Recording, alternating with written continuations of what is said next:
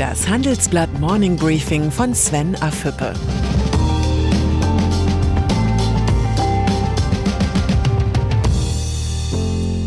Guten Morgen allerseits. Heute ist Freitag, der 28. Februar, und das sind heute unsere Themen. Bund rüstet sich gegen Corona. Panik an den Börsen. Crash oder Korrektur. Notverkauf bei ThyssenKrupp.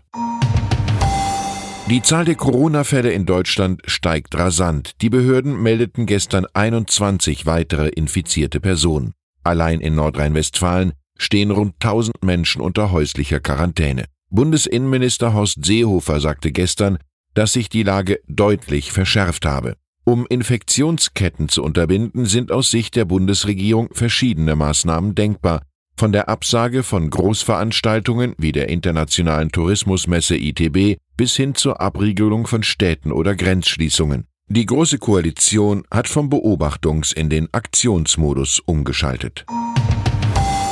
Weil das neuartige Virus auch zur Belastung der heimischen Wirtschaft ausarten könnte, prüft die Bundesregierung verschiedene Instrumente, mit denen besonders betroffenen Firmen geholfen werden kann. Noch ist unklar, wie ein solches Hilfspaket konkret aussehen könnte, aber der Bund weiß um die Signalwirkung seiner Überlegungen. Schließlich ist Wirtschaft, Ex-Kanzler Ludwig Erhard wusste es, zu 50 Prozent Psychologie.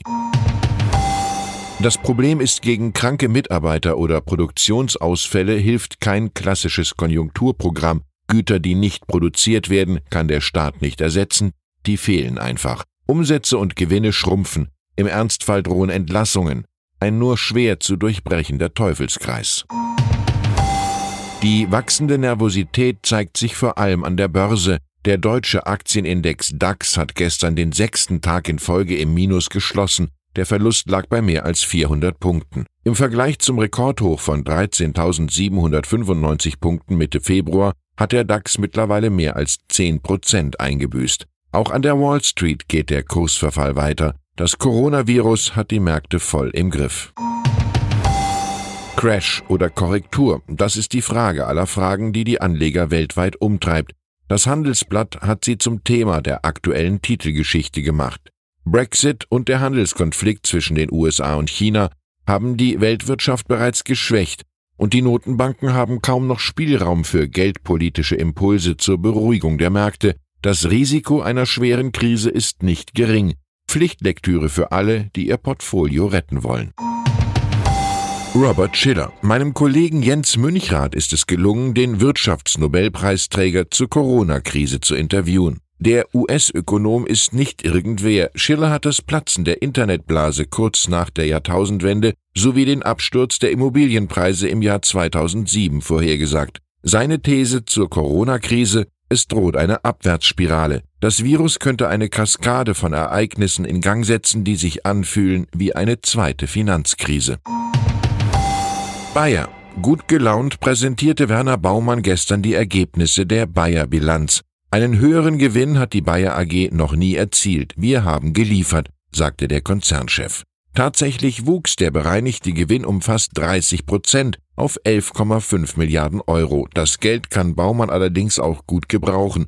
Ein außergerichtlicher Vergleich mit den mehr als 48.000 Glyphosatklägern kann Bayer leicht mehrere Milliarden Euro kosten. Die Monsanto-Übernahme bleibt für den Chemiekonzern ein kostspieliges Investment. ThyssenKrupp. Der Konzern hat seine Aufzugssparte an Finanzinvestoren verkauft. Der Verkaufswert summiert sich auf 17,2 Milliarden Euro. Mit den Milliarden will Konzernchefin Martina Merz die Schuldenlast reduzieren, Pensionsverpflichtungen absichern und Investitionen finanzieren. Mit dem Notverkauf hat ThyssenKrupp lediglich die gröbsten Geldsorgen gelöst. Eine Antwort auf die Zukunftsfähigkeit des künftigen Geschäftsmodells muss der geschrumpfte Konzern noch liefern.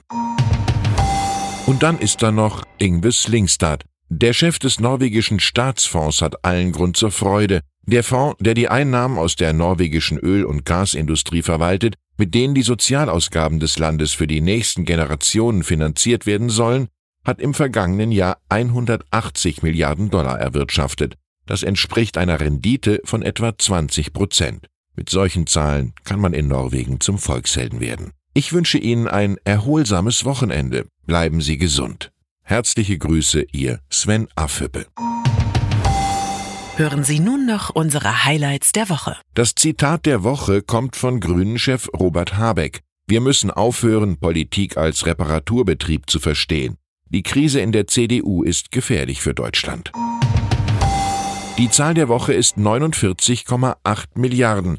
Die staatlichen Haushalte erzielten im Jahr 2019 trotz der schwächelnden Konjunktur einen Überschuss von 49,8 Milliarden Euro. Und unsere Persönlichkeit der Woche ist Stella Kyriakides. Der Kampf gegen das Coronavirus wird für die neue EU-Gesundheitskommissarin zur Bewährungsprobe.